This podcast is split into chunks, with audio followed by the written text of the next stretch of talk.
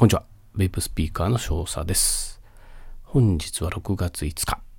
何の日だかご存知でしょうか ?6 月5日はピコの日です。ということでですね、ちょっとお話ししたいなと思いますが、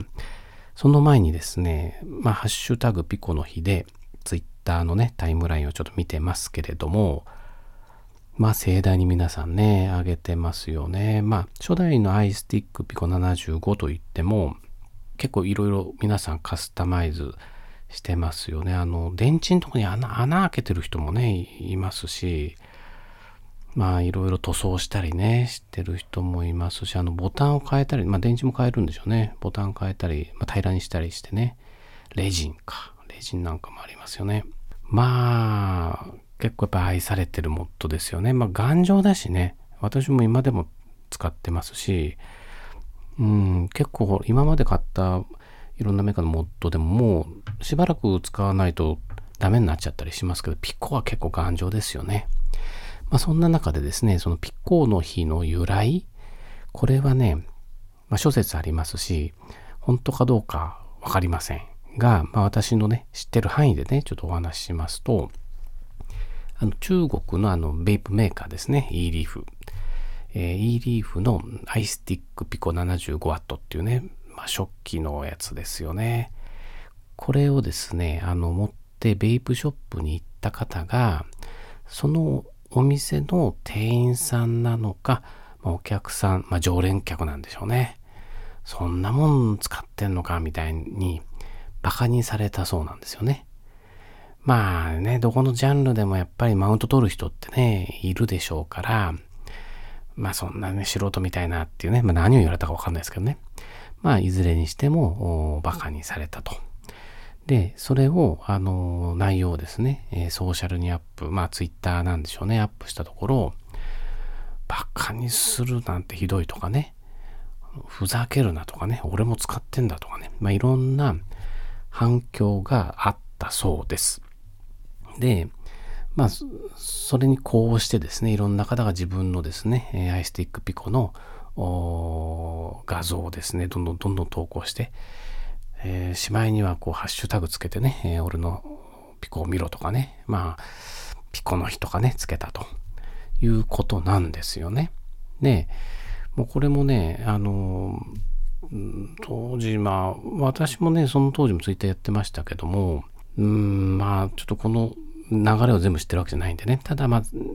今から3年か4年前の話だと思います。当時のね、状況をね、確認しようと思って、ツイッターのやつを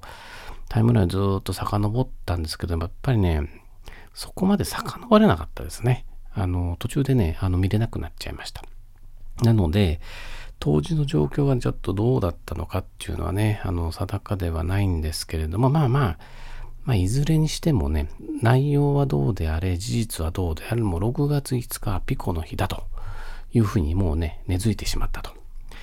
いうことなんですよね。で、これがね、もしね、えー、壮大なマーケティングだったらすごいなと思ってですね、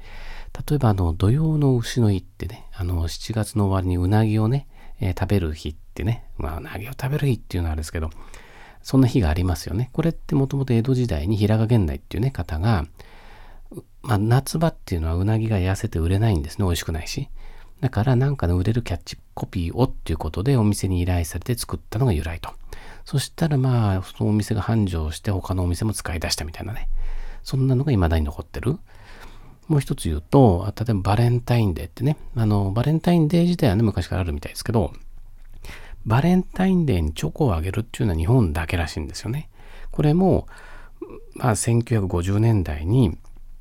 都内のね、百貨店なのかデパートなのかで開かれたのバレンタインセールで、チョコレート業者がバレンタインのチョコを送ろうみたいな広告を出してキャンペーンを貼ったところ、それがですね、まあ、ここまで根付いたということらしいんですよね。なので、このピコの日っていうのがね、まあ、もし誰かのマーケティングだったらね、